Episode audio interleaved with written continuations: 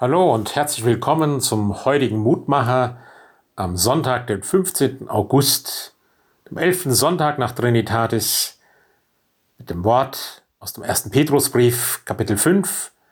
Gott widersteht den Hochmütigen, aber den Demütigen gibt er Gnade.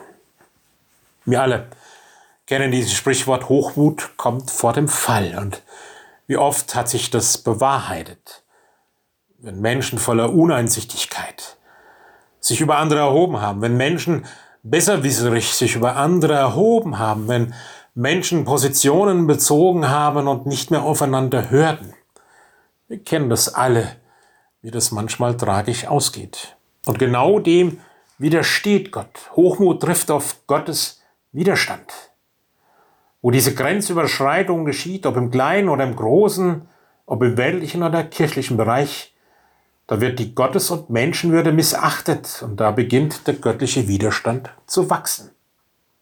Aber Demut wird von Gott gesegnet. Nicht eine devote Haltung, die immer nur von sich absieht oder die kriecherisch ist oder die nur, wie man in unseren Dörfern sagt, den geringsten Weg geht. Nein, demütig ist Wer sich selber kennt, wer den eigenen Abgrund geschaut hat, wer am Rand gestanden hat, den Sog gespürt hat, wer hineingefallen ist und aufgefangen wurde von einer anderen als der eigenen Hand. Genau das hat Petrus erfahren. Der so hinter seinem Herr stand, der bekannte, was Jesus für ihn ist, den verteidigen wollte und der ihn doch verleugnet hat, als es brenzlig wurde. Und er erfahren durfte, dass Gottes Gnade ihn aufgefangen hat. Der die Gnade Jesu erfahren hat, der kann nicht anders als demütig werden. Es ist eine selbstbewusste Einstellung. Ich weiß um das ganze Bild von mir, um das Leuchten und das Dunkle, um die Fähigkeit zum Guten und zum Bösen. Und gerade deshalb lerne ich, von mir selbst abzusehen und mich anderen auf neue Weise zuzuwenden.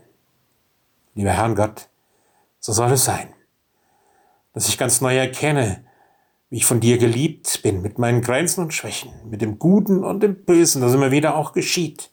Herr, hilf mir, darüber hinaus zu wachsen und aus der Demut deiner Gnade und Liebe selbst demütig Gnade und Liebe zu leben und zu schenken. Segne mich und alle anderen dazu. Amen. Christi, Ihr Roland Friedrich Pfarrer.